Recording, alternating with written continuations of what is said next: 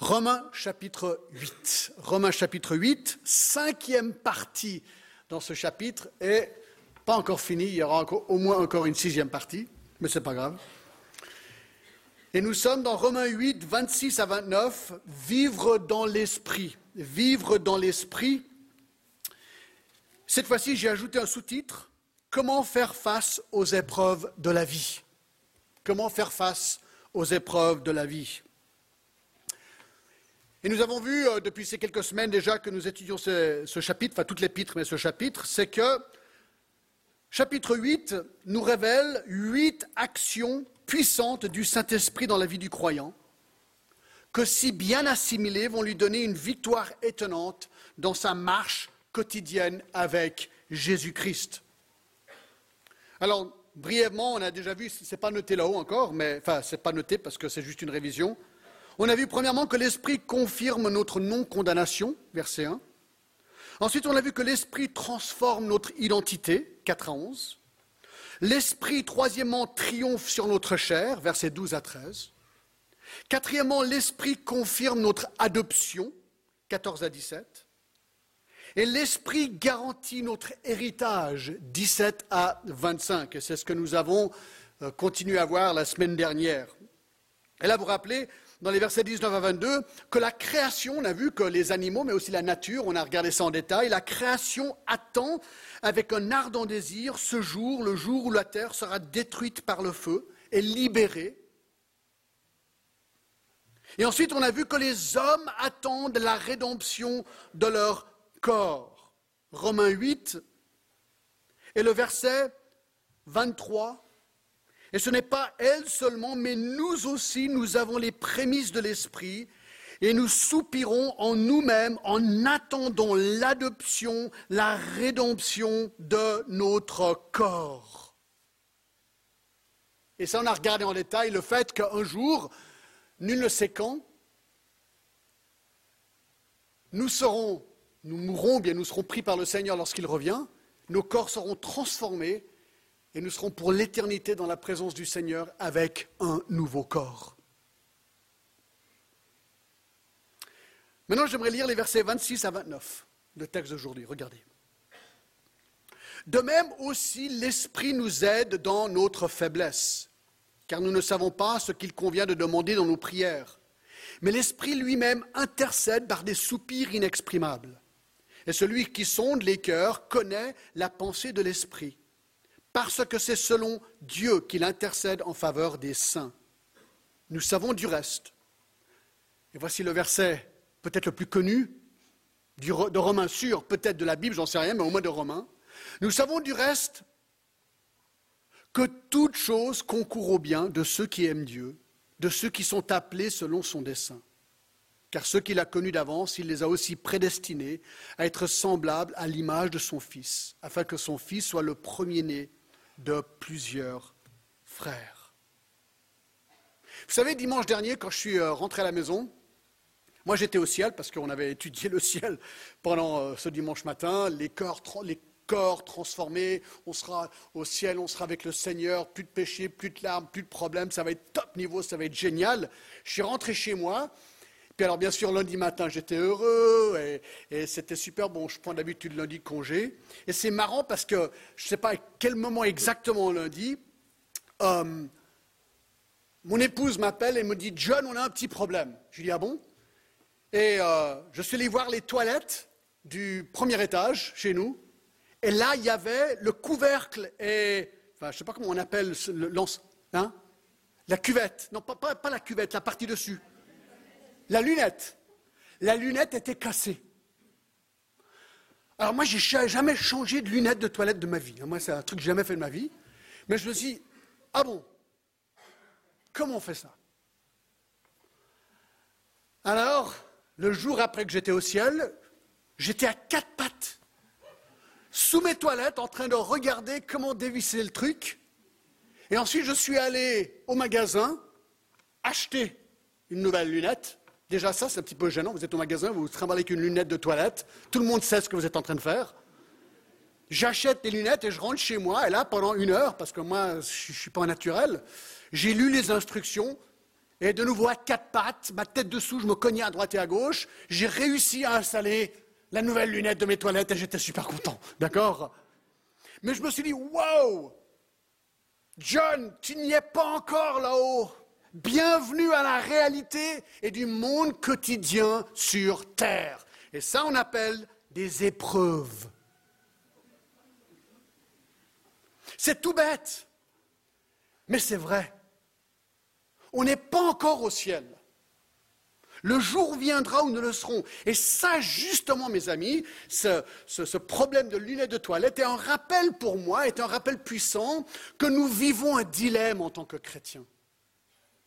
Nous vivons le dilemme parce que d'un côté, nous savons qu'il y a la rédemption de notre corps qui nous attend et que la gloire du ciel est une certitude, mais de l'autre côté, le chrétien se trouve coincé dans cette vie terrestre où il est assujetti aux épreuves de la vie. Alors bien sûr, une lunette de toilette, ce n'est pas une grosse épreuve, mais c'est quand même une réalité et une épreuve.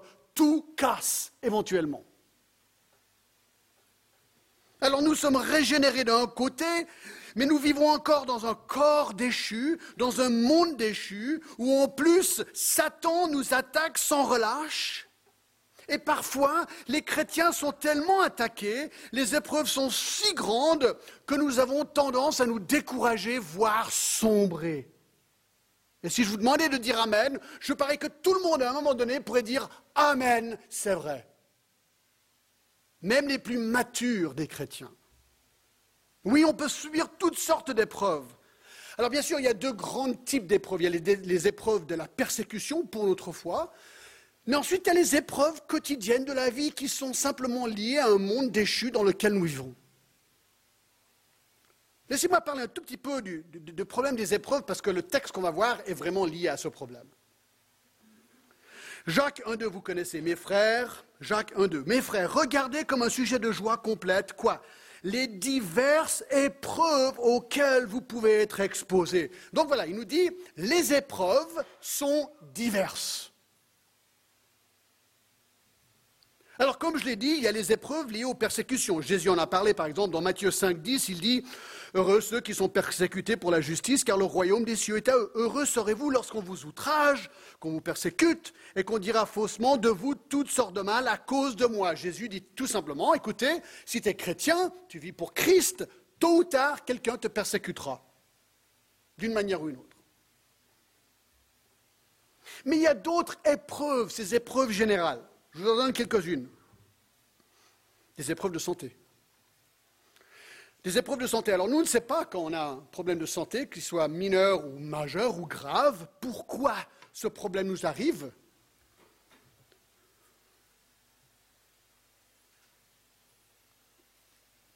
Mais Job avait des gros problèmes de santé, n'est-ce pas? Job 2.7, Satan se retira de devant la face de l'Éternel, et puis il frappa Job d'un ulcère malin depuis la plante du pied jusqu'au sommet de la tête. Et j'ai trouvé intéressant que Job 30 nous décrit un peu plus sur de quoi va l'air Job. Job 30, 29, Je suis devenu le frère des chacals, dit-il le compagnon des autruches, ma peau noircit et tombe, mes os brûlent et se dessèchent. Parfois, on ne sait pas pourquoi, on est frappé par des problèmes de santé. C'est peut-être votre cas. Dans 2 Corinthiens 12, Paul apparemment avait un problème. Est-ce que c'était de santé ou autre? Les gens le débattent, mais il a dit ça dans 2 Corinthiens 12, 7. Pour que je ne sois pas enflé d'orgueil à cause de l'excellence de ces révélations, il m'a été donné une écharde dans la chair, un ange de Satan pour me souffleter et m'empêcher de m'enorgueillir. Trois fois j'ai prié le Seigneur de l'éloigner de moi. Il m'a dit, non, ma grâce te suffit. Ce que Paul avait, on n'est pas 100% certain, mais Dieu a dit non. Non, ta souffrance fait partie de mon plan. Il peut y avoir un problème de conflit. Peut-être euh, vous avez déjà connu ça. Je vous donne un exemple dans la Bible de quelqu'un qui a un gros problème de conflits familiaux.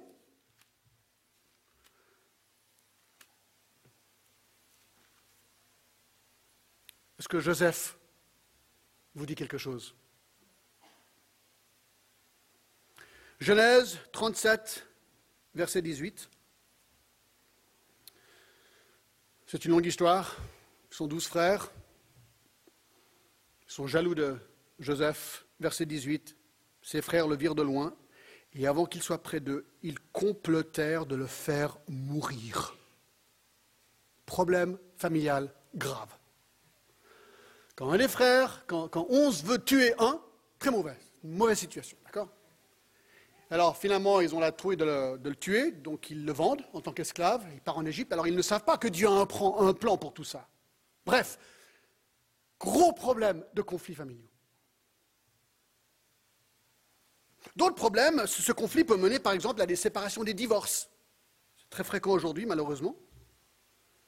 Si Jésus en parle, c'est parce que ça arrivait, n'est-ce pas? Matthieu 5, 31, il a dit que celui qui répudie sa femme lui donne une lettre de divorce. Mais moi, je vous dis que celui qui répudie sa femme, sauf pour cause d'infidélité, l'expose à devenir adultère, et que celui qui épouse une femme, répudiée ou divorcée comme un adultère. Bref, il y a des conflits parfois maritaux qui sont tellement graves que ça, ça, mène à un éclatement, une séparation, voire un divorce, avec adultère et tout le reste. C'est terrible. Ce sont des épreuves. Il y a aussi des problèmes financiers que les gens peuvent avoir. Alors on revient à Job, parce que lui, les a. Alors lui, il y a certains qui ont tous les problèmes réunis. Alors lui, il les avait tous, lui.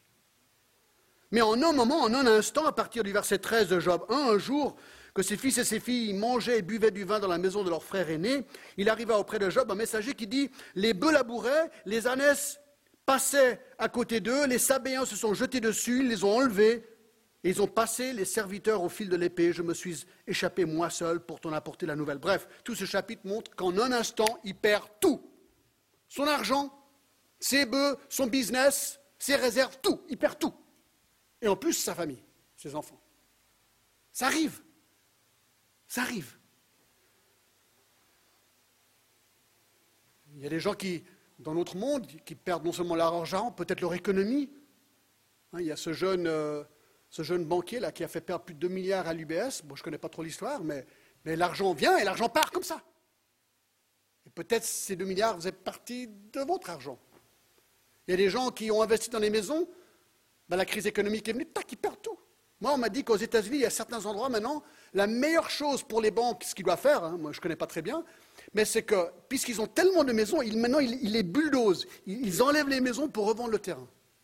Imaginez, c'est votre maison, vous n'arrivez plus à payer, vous payez votre emploi, vous ne pouvez plus payer, et vous voyez le bulldozer qui emporte votre maison. Ça arrive tous les jours, ça. Perte de travail, chômage, perte d'argent, perte de ressources. Puis il y a encore une autre épreuve, les décès. Les décès. Moi, je pensais à Luc 13, la tour de Siloé qui tombe sur toutes ces personnes et en un instant les, les tue. Mais pourquoi? Pourquoi est-ce que ces personnes-là ont été tuées d'un coup comme ça? Bah, Écoutez, c'est comme ça, c'est la vie on ne comprend pas toujours pourquoi les choses se passent comme elles se passent. Alors une personne qui décède à 85 ou 90 ans, on se dit, bon, ben, ils ont passé une bonne vie, mais quelqu'un qui décède à 20 ans ou 30 ans ou à 8 ans, par un accident de voiture ou de moto ou d'autre chose, on a un problème avec ça. Mais écoutez, ça fait partie, on doit tous mourir, on ne sait pas tout simplement quand ni comment, mais on va tous mourir. Bref, qu'est-ce que je suis en train de dire ici? Le monde réel, actuel, sur Terre, est un dilemme pour le chrétien. Parce que d'un côté, nous avons la parole de Dieu et nous lisons tout ce qui nous attend. On se dit, ah, génial Et d'un autre côté, on peut être comme Job ou comme quelqu'un d'autre, être frappé, être frappé encore, être frappé encore par des épreuves, que ce soit lié à la persécution, ou que ce soit simplement les diverses épreuves de la vie. Et ça, c'est dur. Et ça, ça fait mal. Et parfois, on est perplexe, on ne comprend pas. Job, lorsqu'il a souffert, souffert, ne savait pas que Satan et Dieu étaient en train de discuter là-haut. Nous le savons parce que nous avons le texte. Lui ne savait pas. Il ne savait pas ce qui se passait.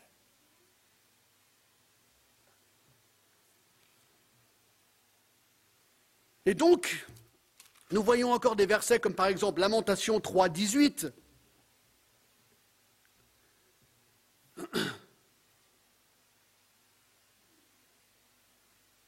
Non, c'est plutôt 38. N'est-ce pas de la volonté du Très-Haut que viennent les maux et les biens? Waouh Alors nous le savons d'une manière que le Seigneur est souverain sur ces épreuves, mais elles font quand même mal. Ésaïe 45 et le verset 7. Je suis l'Éternel, il n'y en a point d'autre. Je forme la lumière et je crée les ténèbres. Je donne la prospérité et je crée l'adversité. Moi, l'Éternel, je fais toutes ces choses. Job 5, 7. Petit verset, mais alors incroyable au milieu de ces souffrances de Job. Job 5, 7. L'homme, écoutez bien, l'homme naît pour souffrir. Je cite. L'homme naît pour souffrir comme l'étincelle pour voler. Vous allumez un feu, l'étincelle vole. Vous dites, ben, c'est normal, les étincelles volent. Ben, il dit, ben voilà, ben, c'est normal, l'homme souffre. Ben oui, parce qu'il savait très bien que nous sommes ici, sur terre. Le sol a été maudit. Nous, vivons une conséquence du péché dans nos corps, dans nos circonstances, avec Satan. Ben, Job a raison.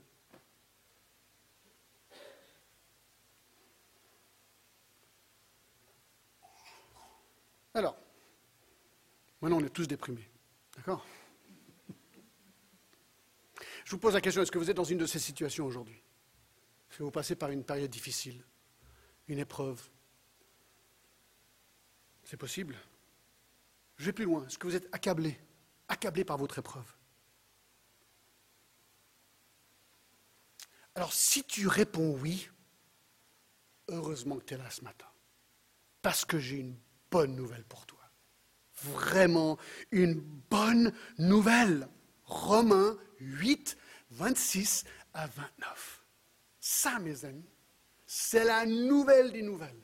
Si tu es accablé par l'épreuve aujourd'hui.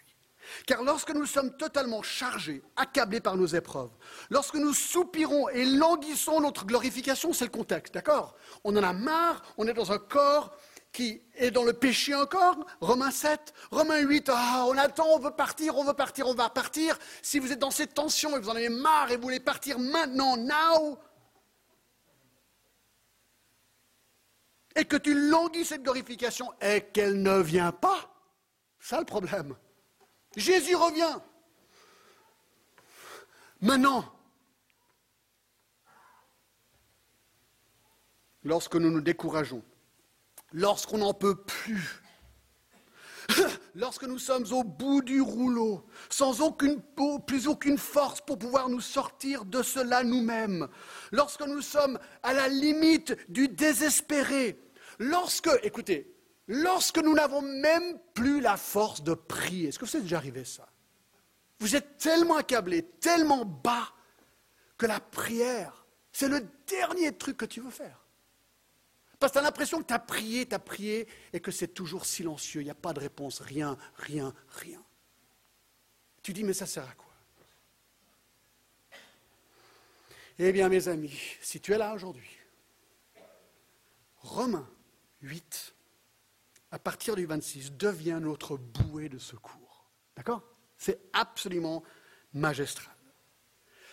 Alors là, nous arrivons au sixième comment dire, la, sixième contribution de l'esprit dans nos vies, on avait déjà vu les premières cinq, c'est que l'esprit intercède pour nous. Regardez, c'est incroyable. On est dans Romains 8, et je vais relire les versets 26 et 27. De même, aussi, l'esprit nous aide dans nos faiblesses. Alléluia. D'accord?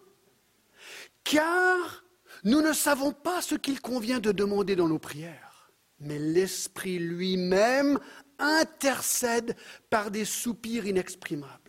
Et celui qui sonde les cœurs connaît la pensée de l'Esprit, parce que c'est selon Dieu qu'il intercède en faveur des saints. Attendez Alors on va un petit peu décliner ça pour essayer de comprendre, d'accord? Premièrement, on apprend ici tout simplement, regardez au verset 26 à la fin, que l'Esprit soupire. L'Esprit soupire pour nous. Alors c'est intéressant, c'est le même mot, même concept utilisé dans Marc 7, 39 par rapport à Jésus qui dit que Jésus soupira lorsqu'il vit la condition d'un sourd-muet qu'il allait guérir. Donc il voit le sourd-muet et il soupire. Alors on peut presque l'entendre, c'est Jésus qui fait. Mais, pourquoi est-ce qu'il soupire? Parce qu'il voit ce sourd-muet, et voilà, il comprend que le fait qu'il est sourd-muet fait partie de ce monde déchu. Ça fait partie des maladies, des problèmes qui frappent les gens. Donc il voit un sourd, il voit ce sourd-muet, double épreuve, et il soupire.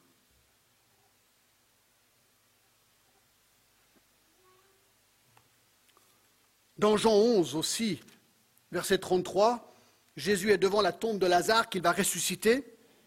Et au verset 33, Jésus, le voyant, la voyant pleurer, donc Marie, elle et les Juifs qui étaient venus avec elle frémit en son esprit et fut tout ému. Pourquoi?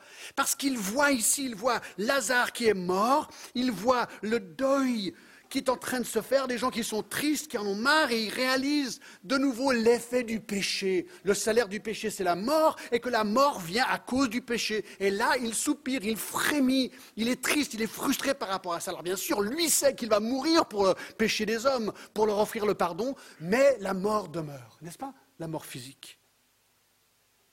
Alors c'est intéressant ici dans Romains 8, c'est le même mot, soupirer. Et pourquoi est-ce que l'Esprit, donc le Saint-Esprit, soupire Alors il dit quoi ici? Il soupire à cause de nos faiblesses. Ben oui, à cause du ravage du péché dans nos vies. On a vu toutes les épreuves tout à l'heure qu'on peut subir. Mais pourquoi est-ce qu'il y a ces épreuves? Alors bien sûr, il y a d'un côté Dieu souverain, dans, le décret de Dieu, dans la souveraineté de Dieu dans la vie, mais en même temps, euh, nous sommes, comment dire, dans un monde déchu et le ravage du péché a un effet sur nous. Et donc, nous sommes faibles. C'est intéressant, le mot faiblesse, c'est maladie ou infirmité d'un côté, mais aussi manque de force, abattement, fragilité. Alors de nouveau, hein, le contexte, c'est la rédemption de notre corps.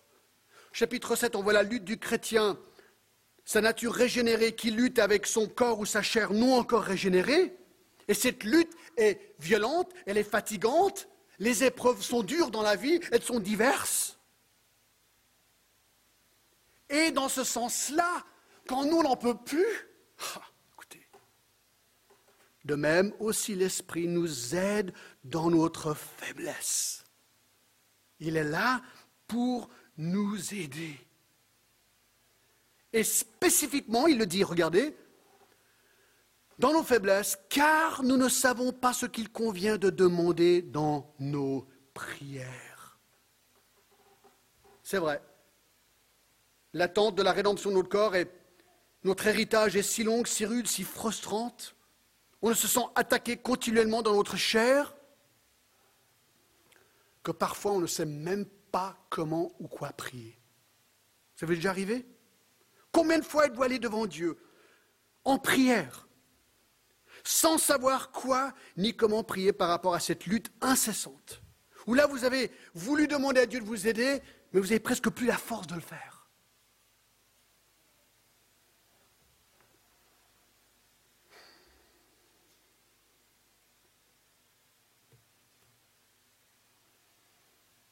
Mais j'ai encore une bonne nouvelle. Si vous, des fois, vous ne pas comment prier, vous n'êtes pas seul parce que même les disciples, des fois, ne savaient pas comment prier. Jésus priait, Luc 11, 1.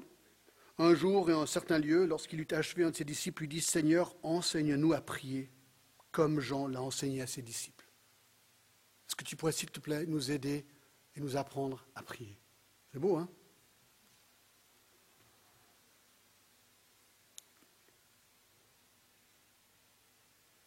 J'aime beaucoup aussi le psaume 10, 17. Tu entends le vœu de ceux qui souffrent, ô Éternel, tu as fermé leur cœur, tu prêtes l'oreille. Alors il ne faut pas perdre courage. Regardez ce qu'il dit encore dans ce verset 8. L'Esprit prie. C'est fou, hein?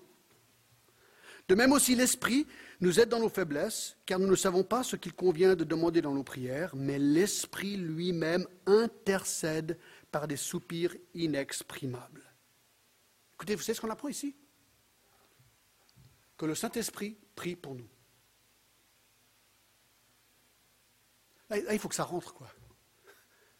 Le Saint-Esprit, troisième personne de la Trinité, prie pour nous.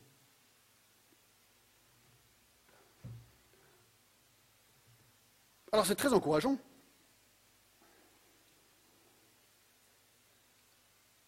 Regardez verset 34 du même chapitre. Tenez-vous bien. Qui les condamnera? Christ est mort, bien plus, il est ressuscité, et il est à la droite de Dieu, et il intercède pour nous.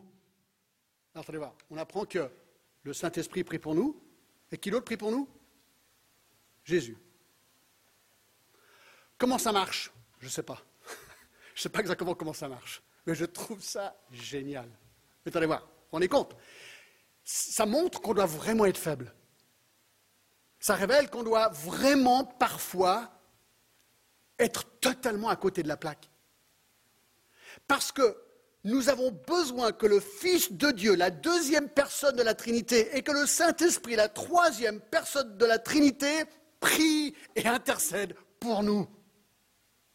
Je me dis, mais comment est-ce qu'on pourrait être orgueilleux si j'ai besoin d'eux pour prier pour moi Alors comment est-ce que l'Esprit intercède Par des soupirs inexprimables?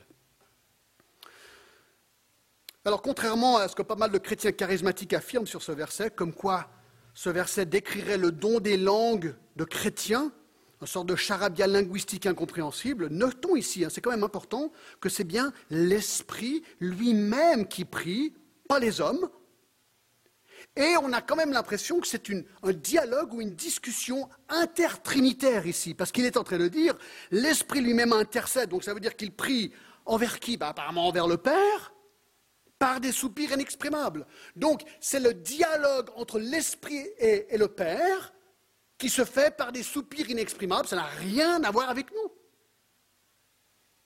C'est eux, c'est entre eux.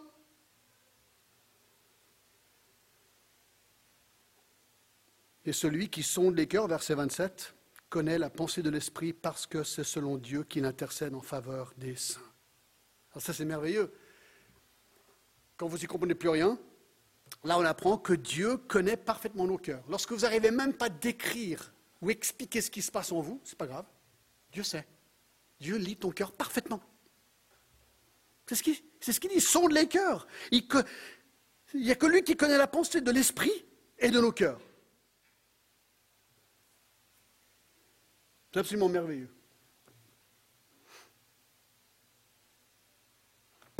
Et dans 1 Samuel, verset 7, l'Éternel dit à Samuel, ne prends point garde à son apparence et à la hauteur de sa taille, car je l'ai rejeté. L'Éternel ne considère pas ce que l'homme considère. L'homme regarde à ce qui frappe les yeux, mais l'Éternel regarde au cœur. Waouh Dieu connaît notre cœur. Il sait ce qui se passe dans notre cœur.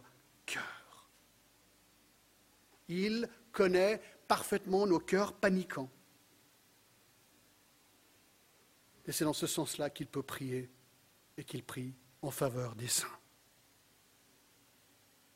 Alors vous savez quoi? Non seulement il y a le Père, euh, il y a le, Jésus-Christ qui prie pour nous, il y a le Saint-Esprit qui prie pour nous. Je vais vous montrer un truc intéressant. Jacques 5, 16. Confessez donc vos péchés les uns les autres et priez les uns pour les autres. C'est une des plus grandes choses que vous pouvez faire pour encourager quelqu'un. Si vous connaissez quelqu'un dans l'église qui va mal, qui est découragé, qui est dans l'épreuve, vous allez le voir ou la voir et vous lui dites, tu sais, ou bien je vais prier pour toi, ou bien j'ai prié pour toi. Mais si vous le dites, faites-le. Il n'y a rien de plus encourageant de dire à quelqu'un que vous avez prié pour eux. Vous dites, mais est-ce que je devrais? Ben oui, parce que là, Paul nous dit que Jésus prie pour nous, que le Saint-Esprit pour nous. Est-ce que ça vous encourage de savoir que Jésus et le Saint-Esprit prient pour vous? Ben oui.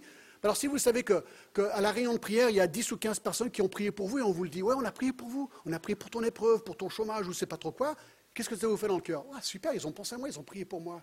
Prions les uns pour les autres. Moi, je sais qu'il y a un couple dans cette église, ils prennent la liste d'adresses et ils prient cette liste tous les jours. Quelqu'un prie pour vous, si vous, êtes sur cette liste, tous les jours.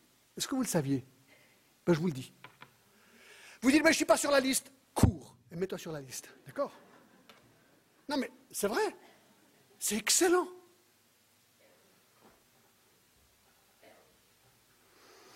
Donc, on est encouragé, j'espère. Mais ça devient encore mieux. 7.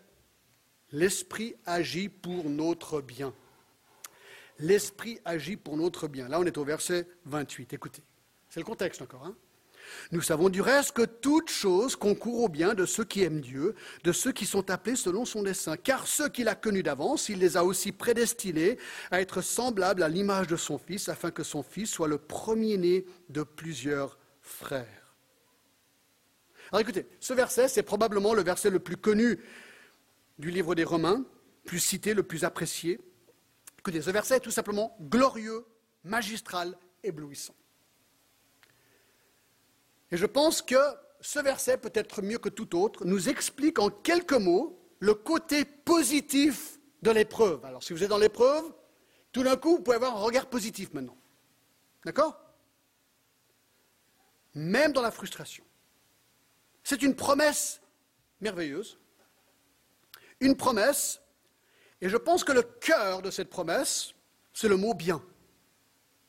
Nous savons du reste que toute chose concourt au bien de ceux qui aiment Dieu, de ceux qui sont appelés selon son dessein. Alors, dans quel sens est-ce que toute chose, alors là on parle bien sûr, n'est-ce pas, de la frustration, de notre faiblesse, les versets précédents, l'esprit qui doit prier pour nous.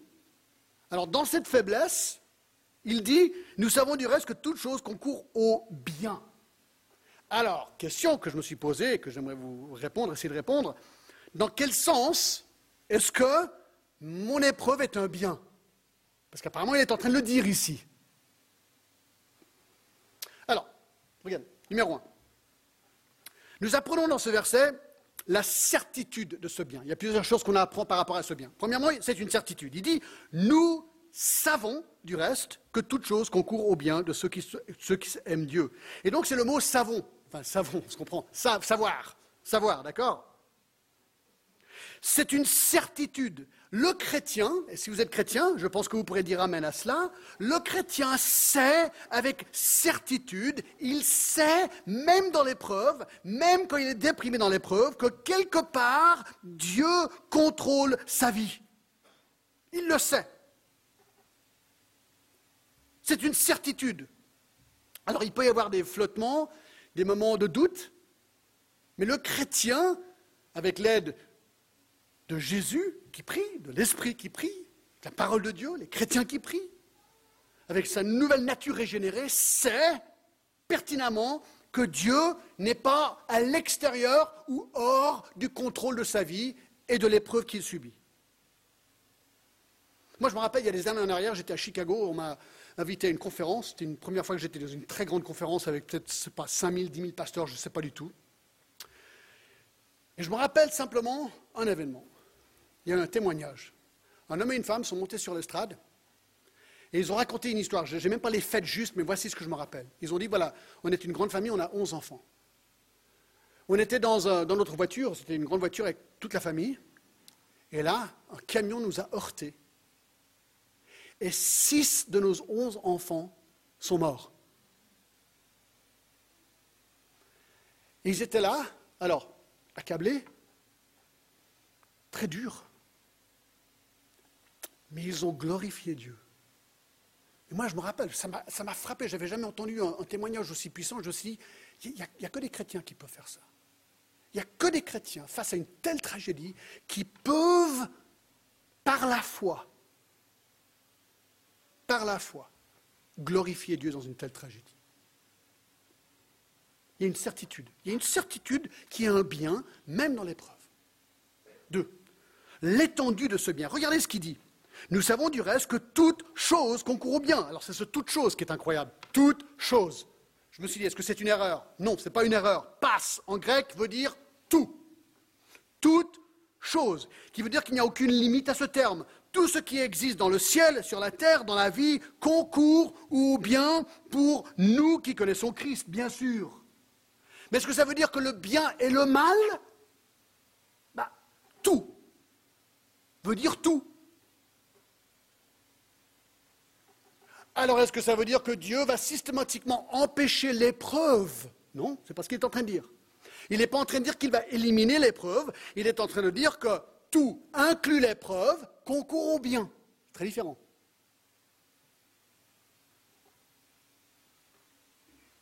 On a déjà vu, des choses terribles peuvent euh, arriver à des chrétiens.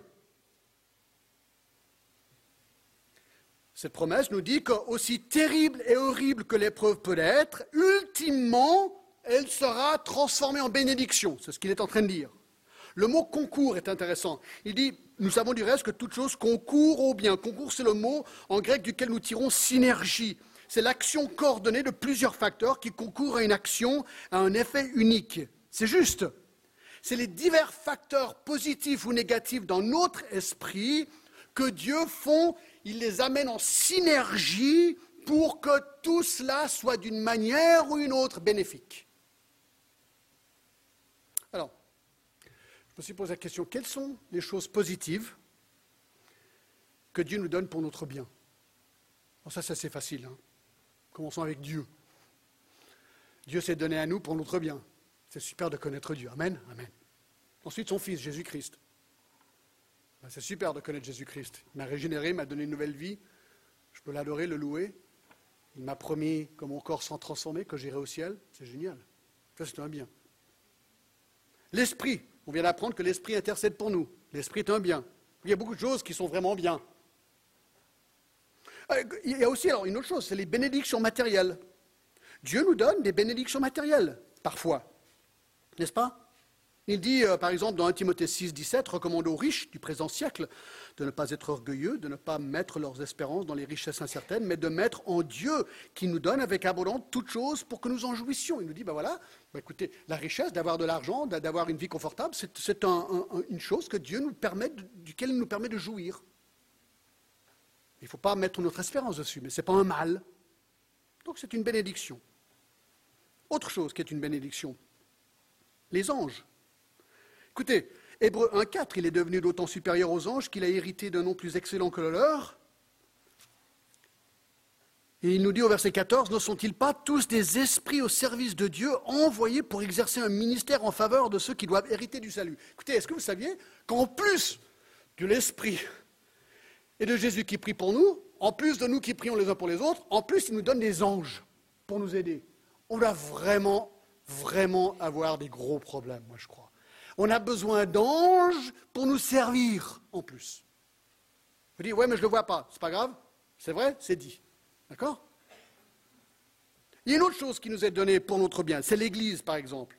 L'Église est une chose excellente. Dans Hébreu 10 et 24, voici un des bienfaits de l'Église. Veillons les uns sur les autres pour nous exciter à l'amour et aux bonnes œuvres. N'abandonnons pas notre assemblée comme c'est la coutume de quelques-uns, mais exhortons-nous réciproquement, comme nous devrions le faire. Vous voyez, l'Église est là pour notre bien, pour nous permettre de grandir dans notre foi. Donc ça, c'est les choses positives. Il y en a beaucoup d'autres, mais c'est juste un, quelques points. Maintenant, regardez les choses négatives. Est-ce que les choses négatives, ben, c'est ce qu'il dit au verset 8, hein, il dit, verset 28, il dit, toutes choses concourent au bien de ceux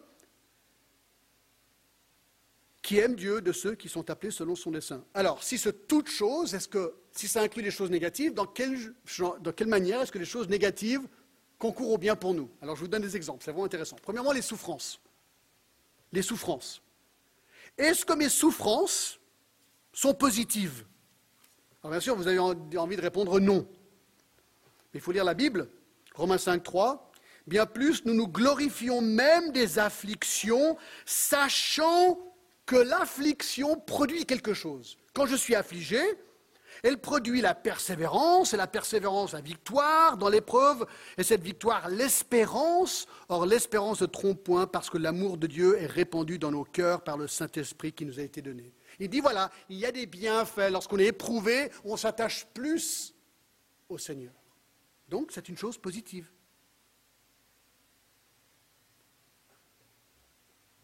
Le châtiment ça, c'est intéressant. Vous savez, des fois, on peut être châtié, on peut être puni. Dieu peut nous châtier. Hein Est-ce que ça, c'est une chose positive d'être châtié?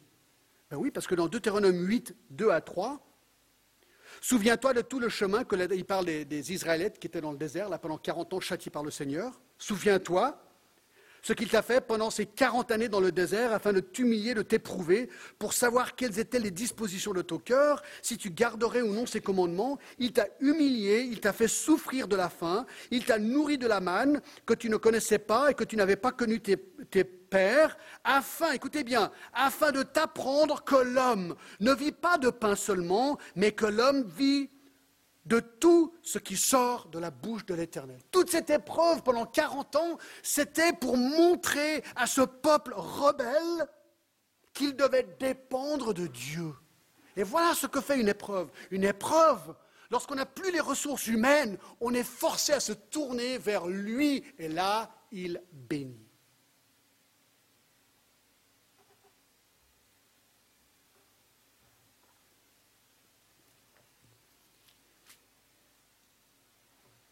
Écoutez ce que Job, si quelqu'un peut parler des souffrances, c'est bien Job. Job 1,21. Je suis sorti nu du sein de la mer, de ma mère, et nu je retournerai dans le sein de la terre. L'Éternel a donné et l'Éternel a ôté. Que le nom de l'Éternel soit béni. Voilà ce qu'il veut qu'on apprenne à faire.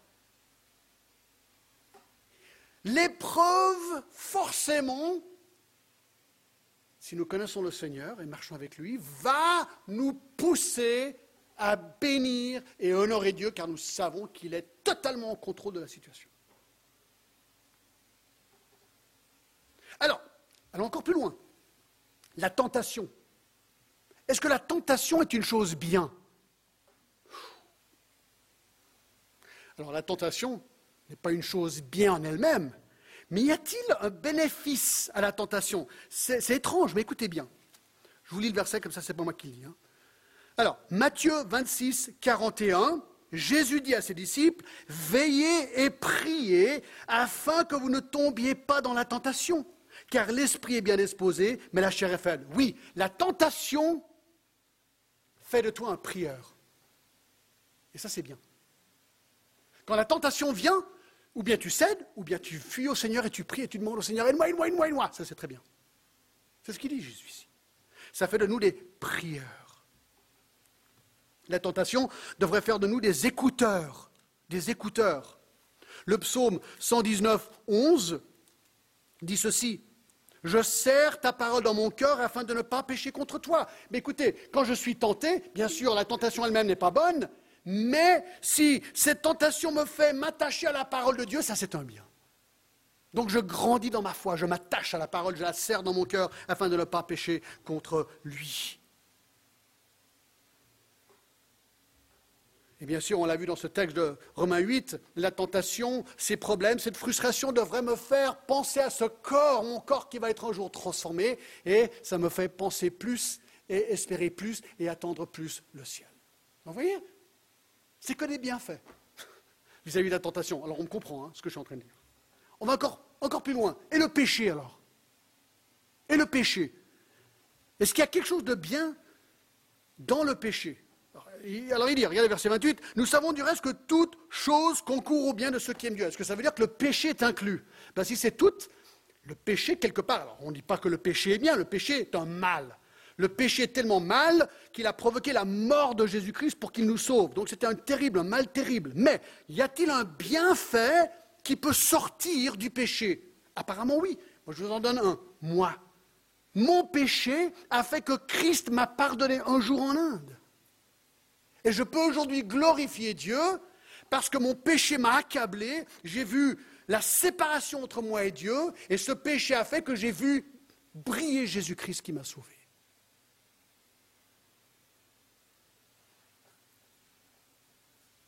Mais il y a un autre truc par rapport au péché, c'est Romains 8, 1. On l'a vu la dernière fois, il y a quelques fois, il n'y a donc maintenant aucune condamnation pour ceux qui sont en Jésus-Christ. Mais écoutez, mon péché est noir, Jésus me pardonne, je réalise que je ne suis pas condamné, qu'est-ce que ça va faire de moi? Un adorateur. Seigneur, merci, merci. Pourquoi moi? Pourquoi tu me pardonnes? Seigneur, je ne comprends pas. Je t'adore, je te remercie et je te loue. Donc vous voyez, Le péché, quelque part, fait de moi un adorateur. Je ne suis pas en train de dire que le péché est une bonne chose, mais la conséquence de ce péché me fait louer le Seigneur.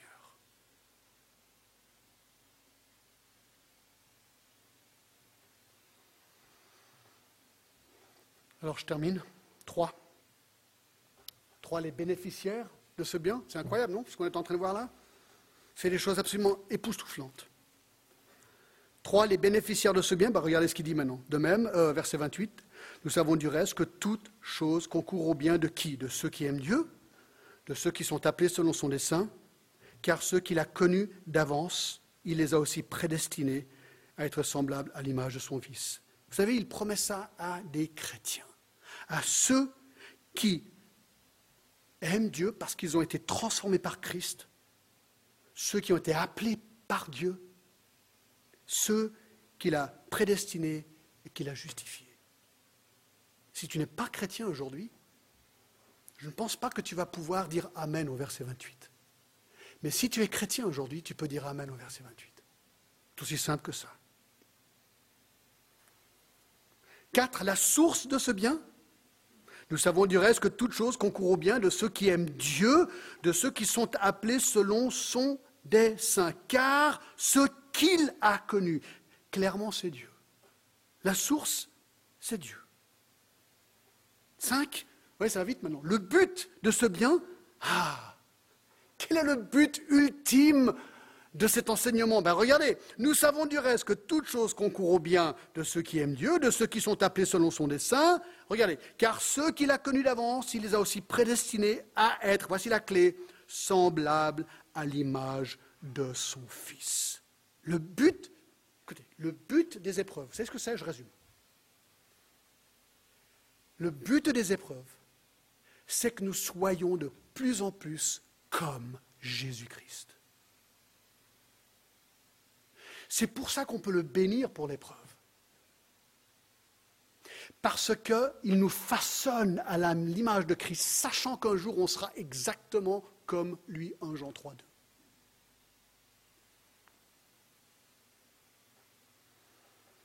C'est intéressant. Nous serons semblables à l'image de Christ. Le mot, c'est sumorphose. On sera métamorphosisé. Je ne sais pas si ça dit comme ça. Écoutez, c'est incroyable ce qui nous attend.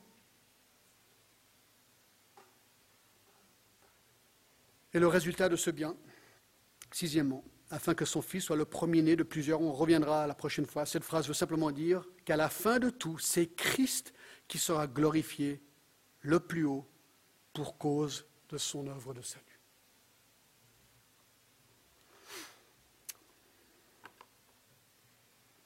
Waouh!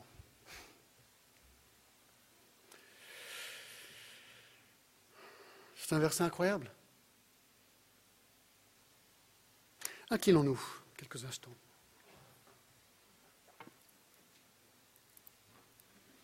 Dans quelques instants, Louise va venir pour nous, interpréter un dernier chant. Mais j'aimerais juste qu'on prenne quelques instants de réflexion par rapport à ce qu'on vient d'entendre.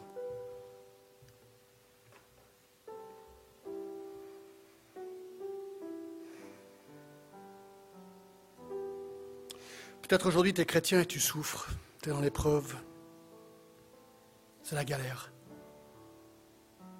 Ben ouais, on est dans un monde déchu, quoi, ça fait partie de la vie. On n'est on n'est pas épargné des, épreuves. Non, la différence entre nous et un non-chrétien, ce n'est pas le fait qu'on n'ait pas éprouvé.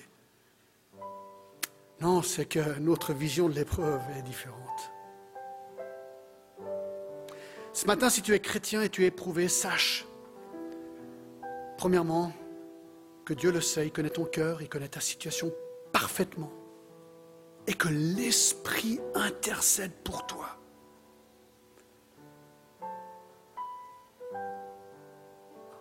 Et ensuite, tu peux aussi savoir que ton épreuve concourt à ton bien, même si aujourd'hui tu ne le réalises pas. C'est pour ça qu'il faut apprendre à bénir et à remercier Dieu même dans la pire des épreuves. Parce que lui sait lui connaît. Seigneur, aide ceux qui sont éprouvés ce matin. Révèle-toi à eux, Seigneur. Si quelqu'un ici ce matin qui ne connaît pas Jésus, Seigneur, qu'aujourd'hui, ils demandent à Jésus de devenir leur sauveur et leur Seigneur. Oh Seigneur, fais ton œuvre, fais ton travail dans nos vies, Seigneur. Le temps est court.